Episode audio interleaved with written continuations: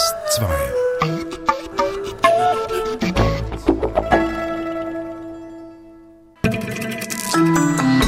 DRS2 aktuell.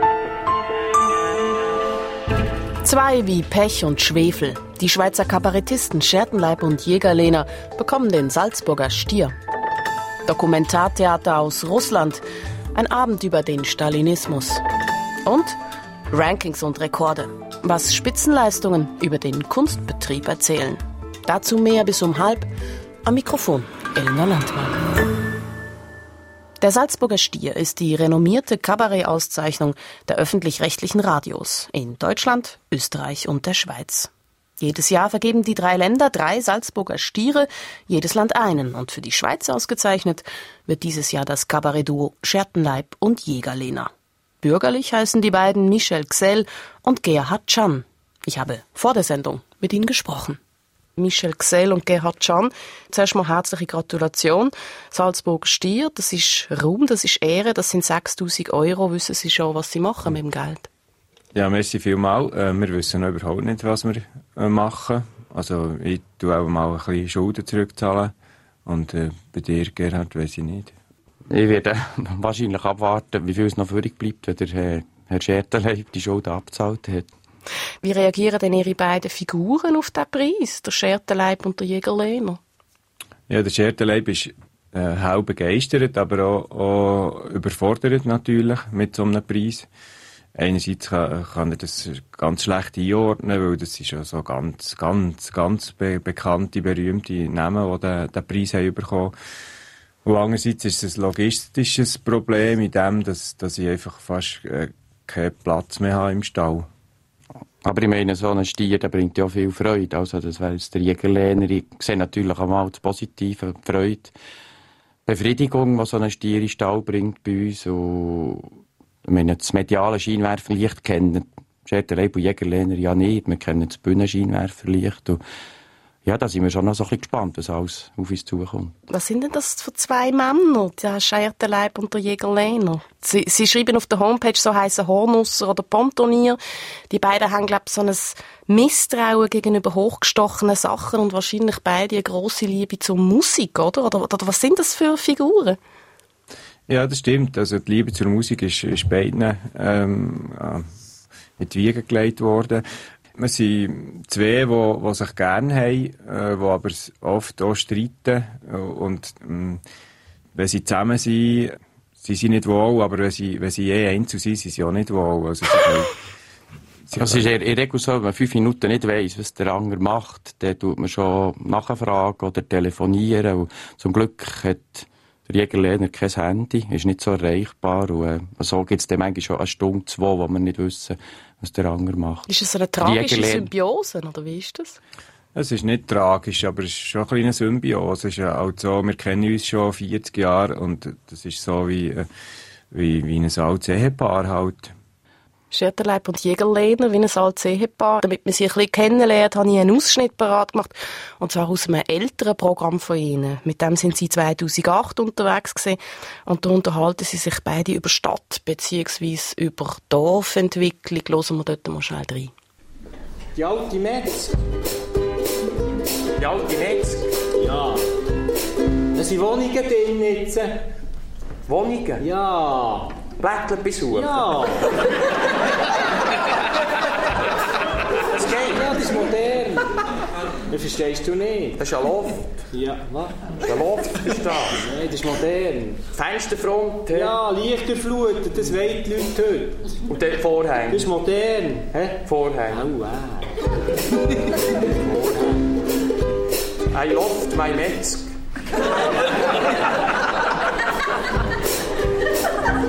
Und dort Lädeli rein, das Bärtli, das ist ja noch drauf? Ja, klar, Ah. das hat Bärtli. Oh, das ist gegen noch drauf. Ja. Hat ja etwas gehabt mit dem Bärtli. nicht- Kann man mir ruhig erzählen, das ist ja verjährt. ja.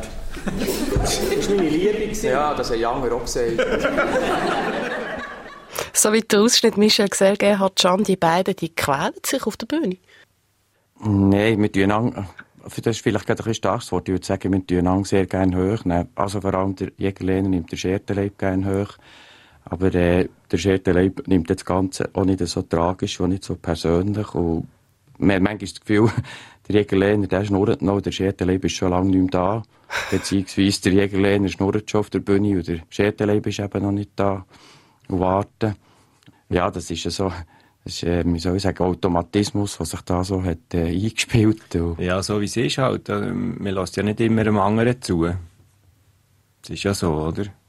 ja, ja, du, ja, aber du schon nicht, ja. Das ist ja ein Schutz von dir. Ja, ja, ich kann auch Ja. nicht alles reinnehmen, was du Nein, wenn du das persönlich Das- würdest dann äh, hättest du ja. ein schweres Los. Ja. Er hat natürlich ich auch eine Art ein ich schweres Los. Ich Ja, das sonst schon stimmt. schwer Ja. genug mit dir. Also ich Mhm, kann nicht gegen alles äh, zulassen, was du erzählst. Es geht ihm einfach manchmal schon zu schnell, oder? Von dem her hat er manchmal schon ein bisschen zu beißen.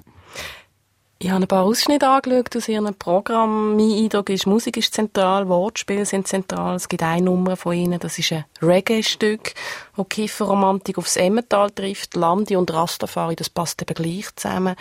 Und dann bekommt so eine Ziele wie «Unsere Kühe fressen nur das beste Gras» eine total andere Bedeutung, eine lustige Bedeutung. Ist das so ein Prinzip von, von Ihrer Arbeitsweise, dass Sie Sachen, die irgendwie nicht richtig zusammenpassen, zusammenbringen und mit Musik zusammenkleben? Ja, das denke ich schon. Das ist, das ist schon so. Wir, wir haben, oft haben wir irgendeinen Ausgangspunkt und, und machen dann zusammen eine Reise, wo, wo, wo die Geschichte oder das, das Wort ganz in eine andere Richtung kann gehen.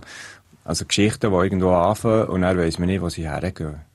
Ja, immer auch ein bisschen im Alltag innen. Das ist äh, für uns, also es hat effektiv immer etwas mit uns zu tun. Es sind nicht Kopfgeburten, es sind, es sind Sachen, die wir im Alltag erleben, vielleicht gewürzt mit der äh, Preise Irrsinn und äh, dann auch eine Sehnsucht, vielleicht auch, wenn ich das darf, Schertenleib sagen, eine gewisse Melancholie, die wir auch haben. Wo, ähm, ja, es ist ein bisschen die gute alte Zeit, die ein bisschen vorkommt beim Jägerlehner.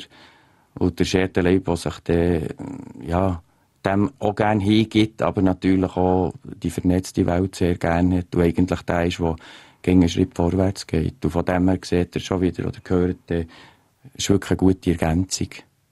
Das Kabarett, kann man sagen, ist ja die satirische Betrachtung quasi vom Alltag. Das machen sie, das haben sie vorher gesagt. Das Kabarett ist auch die satirische Betrachtung von der Welt, von der Politik. Das machen sie nicht. Stimmt das?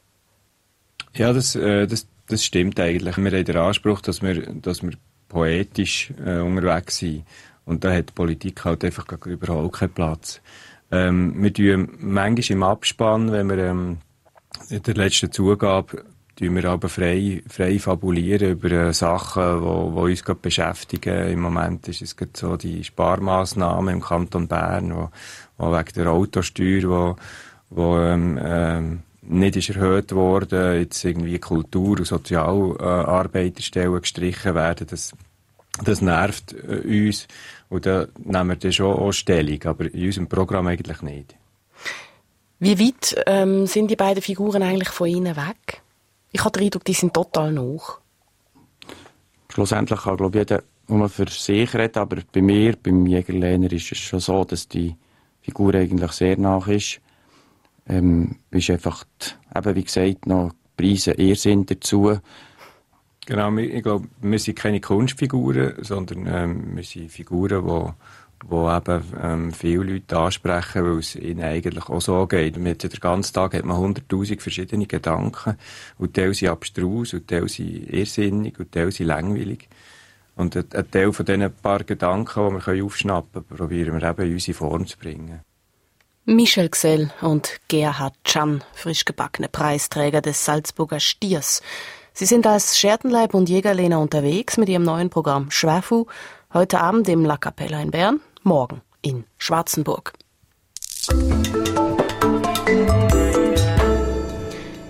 Was im Stalinismus in den 1930er Jahren in Russland geschah, politische Verfolgungen, Säuberungen, was im Stalinismus der 1930er Jahre geschah, das hat die russische Gesellschaft zwar geprägt, aber diese Prägung ist kaum Thema.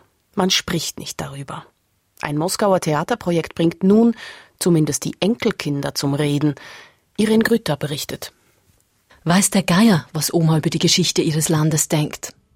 Das sagt ihre Enkelin, die zwar weiß, dass Oma einst als Zensorin in einem Verlag gearbeitet hat, aber darüber wurde in der Familie nicht gesprochen. Ein symptomatisches Schweigen, sagt einer der Schauspieler, obwohl jede russische Familie in irgendeiner Form von der politischen Verfolgung betroffen war. There's an old saying, pretty sad one, that half of uh, the population were imprisoned Es gibt in Russland ein trauriges Sprichwort. Die eine Hälfte war im Gefängnis, die andere Hälfte bewachte sie. Die Geschichte des stalinistischen Terrors in den 30er Jahren, als rund 20 Millionen Menschen den sogenannten politischen Säuberungen zum Opfer fielen, zeigt die Moskauer Theatergruppe aus dem Blickwinkel der Nachkommen aus Stalins Gefolgschaft auf. In den Bruchstücken ihrer Erinnerung scheinen Lebensläufe auf, die widersprüchlich bleiben. Wie konnte der kinderliebe Opa im Schlafrock, der immer einen Vorrat an Schokolade im Schrank hatte, früher Todesurteile unterschreiben? Das fragt sich die Enkelin und weiß nicht, wie sie darüber mit ihrer eigenen Tochter sprechen soll.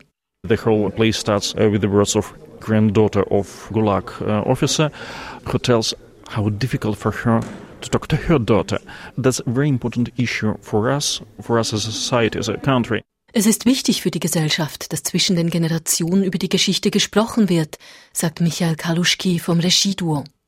Umso mehr, fügt Alexandra Bulivanova an, weil es heute wieder populär sei, Stalin als großen Modernisierer darzustellen. It is very popular to make a patriotic vision of Russian Soviet history, so-called so patriotic vision, and uh, then it's very useful for current government to make a positive and heroic image of Stalin and Stalin's period, just to construct the same image of current government and current authorities.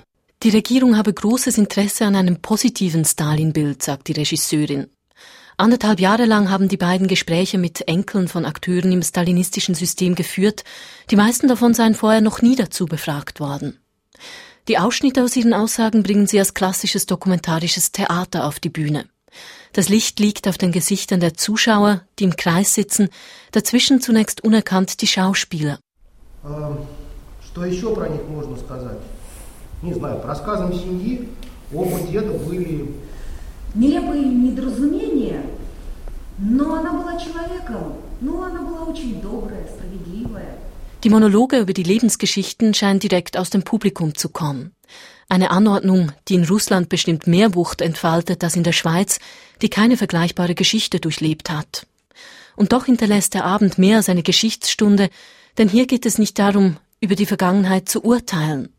Das Thema dieses Stücks ist das Trauma innerhalb der Familien, das Schweigen, das Halbwissen, all die ungestellten Fragen, die zwischen den Generationen schwelen. One of the goals is to start teaching the skill of self-reflection. Es gehe darum, die Selbstreflexion anzuregen, sagt ein Schauspieler. Er habe erst durch seine Rolle in diesem Projekt begonnen, über seine eigene Familiengeschichte nachzudenken und erkannt, welche wichtigen Fragen er seinen Großeltern nie gestellt hatte.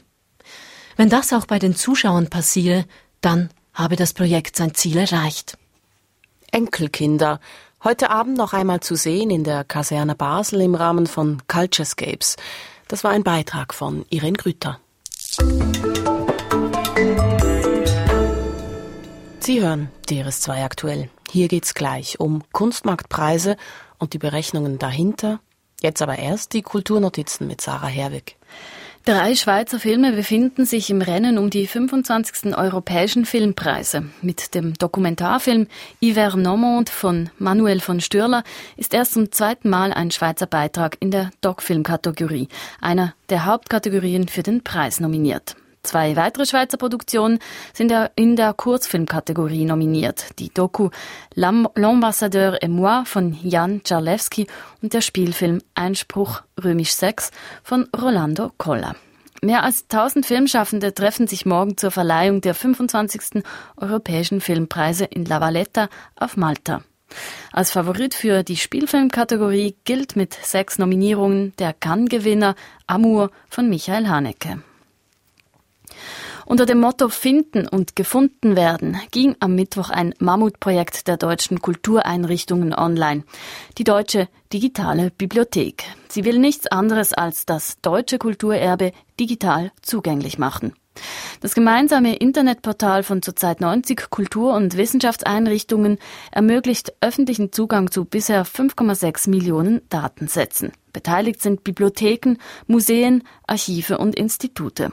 Gibt man beispielsweise das Stichwort Weihnachtsoratorium ein, liefert die digitale Bibliothek im Moment 18 Treffer, darunter die digitalisierte Fassung einer historischen Schellackplatte des Bachwerks oder die Originalpartitur von Johann Sebastian Bach.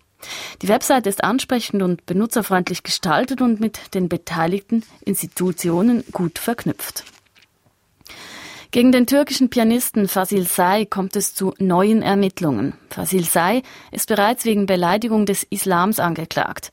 Über Twitter habe er mehrere kritische sowie spöttische Äußerungen verbreitet, die islamische Frömmelei und Scheinheiligkeit auf die Schippe nehmen. Ein Staatsanwalt in Istanbul habe nun neue Ermittlungen gegen den Künstler eingeleitet, weil er Prozessbeteiligte und die türkische Justiz bei einem Fernsehauftritt beleidigt haben soll. Das berichtet die türkische Zeitung Sabah heute. Die Zeitung berichtet weiter, dem Künstler könnten bei einer Verurteilung in einem Gerichtsverfahren bis zu fünf Jahren Haft drohen. Der Pianist Fasil Say gehört international zu den bekanntesten Künstlern der Türkei.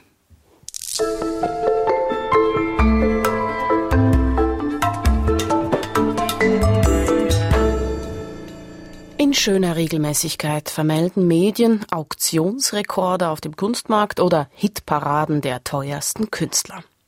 Für manche Kunstwerke werden tatsächlich Millionen oder Abermillionen gezahlt. Doch was hat es mit diesen vielen Rekorden eigentlich auf sich und was sagen sie tatsächlich über den Kunstbetrieb aus? Barbara Basting berichtet. Ungeachtet des Schreckgespenstes der Krise im Westen verkaufte sich Kunst noch nie zuvor so gut wie 2011. Dieser Satz stammt aus dem soeben erschienenen rund 50-seitigen Bericht zu Kunstmarkttendenzen von artprice.com. Artprice.com vermerkt noch einen anderen Megatrend. Die asiatischen Kunstmärkte überflügeln bald den Westen, jedenfalls hinsichtlich der Gesamtsumme der auf Auktionen verkauften Gegenwartskunst. Die Liste mit den teuersten Kunstwerken des 20. Jahrhunderts führt denn auch der hierzulande kaum bekannte traditionelle chinesische Tuschemaler Cui Baishi an, für dessen Werke inzwischen mehr gezahlt wird als für Picassos oder Warhols. Nun muss man allerdings, wie bei jeder Statistik, auch kritisch fragen, wie die Online-Datenbanken entstehen.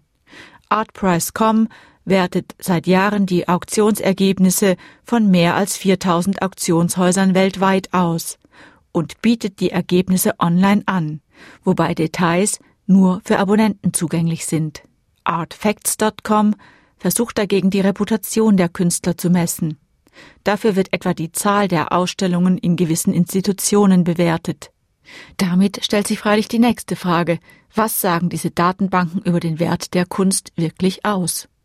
Dem Kunstsoziologen Christoph Behnke von der Universität Lüneburg zufolge bringen sie zunächst einmal eine bisher unübliche Transparenz in den Kunstmarkt. Früher gingen Kunstsammler zum Galeristen ihres Vertrauens. Jetzt können Kunstsammler, bevor sie sich so etwas aufschwätzen lassen sozusagen, ja, äh, können sie ins Netz gehen und schauen mal nach, wie ist denn dieser Künstler oder Künstlerin gerankt.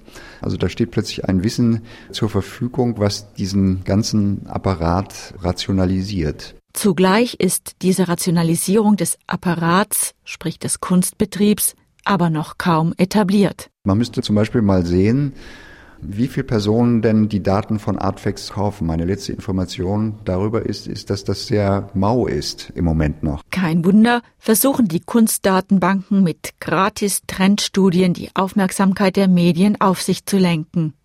Diese greifen dankbar zu und publizieren solche Ratings und Rankings ebenso gerne wie die triumphal verkündeten Rekordergebnisse der Auktionshäuser. Christoph Behnke nennt Gründe dafür und formuliert auch gleich seine Vorbehalte. Das ist ein kleiner Bereich der Kunst, der in diese Spektakelkultur hineingezogen wird und das Publikum nimmt dann dieses wahr und mag sich darüber auch erregen, aber es ist nicht das Kunstfeld insgesamt. Ja, also das funktioniert nach vollkommen anderen Kriterien. Der größte Teil des Feldes funktioniert nämlich laut Behnke weiterhin als Reputationsökonomie. Will man erfolgreich sein, dann muss man sich seinen Ruf als Künstler hart erarbeiten und über längere Zeit hinweg verteidigen. Dies bestätigt letztlich sogar die Trendstatistik von artprice.com. Denn der allergrößte Teil der Kunst wird zu eher moderaten Preisen bis rund 5000 Dollar verkauft. Allerdings zeigt sich hier die vielleicht wichtigste Funktion der medial vermeldeten Auktionsrekorde. Selbst Künstler, die vor sich hindümpeln, oder minder betuchte Sammler können sich in der Illusion wiegen, dass auch ihre Kunst eines Tages so richtig abhebt. Rankings und Rekorde und die Interessen dahinter. Barbara Basting berichtete über den Kunstbetrieb.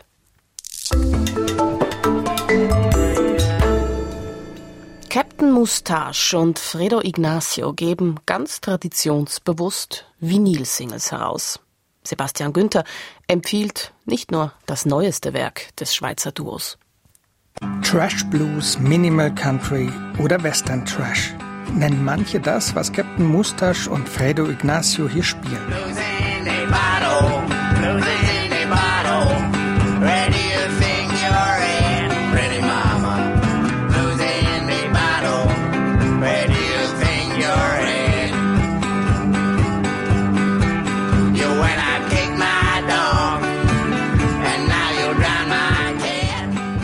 Wenn die beiden Glaner eine Bühne ändern, darf man sich auf einen wilden Stilmix auf alten Western-Gitarren freuen, gepaart mit einem stilecht gedämpften Minischlagzeug.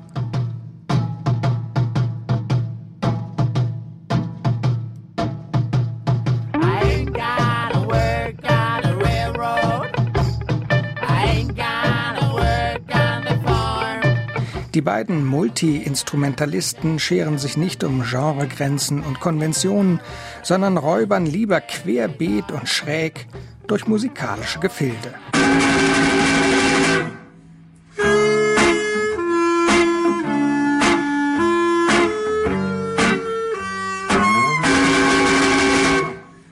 Was dabei dann herauskommt, sind herrlich hirnverbrannte Songs über Heirat, Hass und Trunksucht.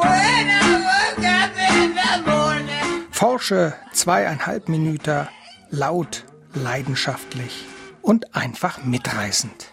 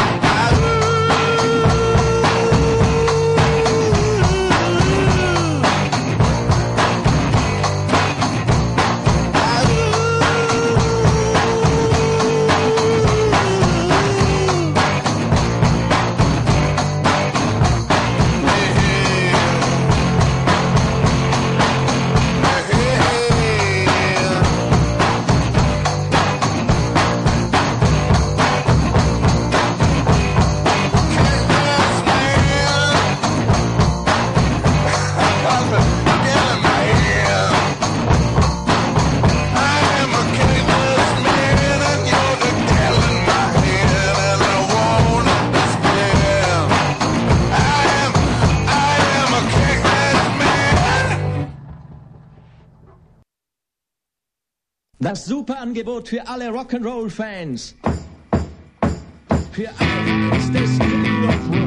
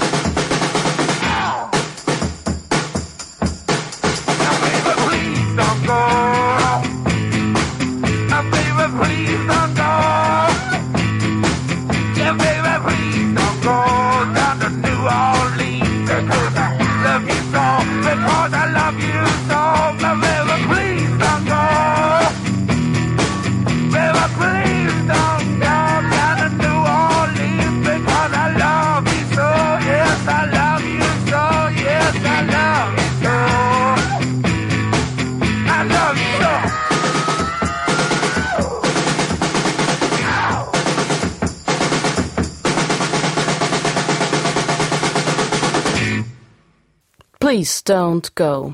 Die Singles von Captain Mustache und Fredo Ignacio kommen heraus beim hauseigenen Label der beiden und das heißt Pomp Chips Records. Und das, das war's von DRS2 aktuell für heute. Wir sprachen mit Schertenleib und Jägerlena über goldene Stiere und über das Wesen des Kabarets. Die beiden sind ausgezeichnet worden mit dem Salzburger Stier. Weitere Themen unserer Sendung Enkelkinder, der Theaterabend aus Moskau und Kunstmarktpreise in schwindelerregenden Höhen. Und was es mit diesen Spitzen so auf sich hat. Das ist die Kurzfassung, wenn Sie was verpasst haben. Uns gibt's auch als Podcast oder unter drs2.ch. Verantwortlich für die Sendung Sarah Herwig, am Mikrofon Elinor Landmann. Erfahren Sie mehr über unsere Sendungen unter drs2.ch.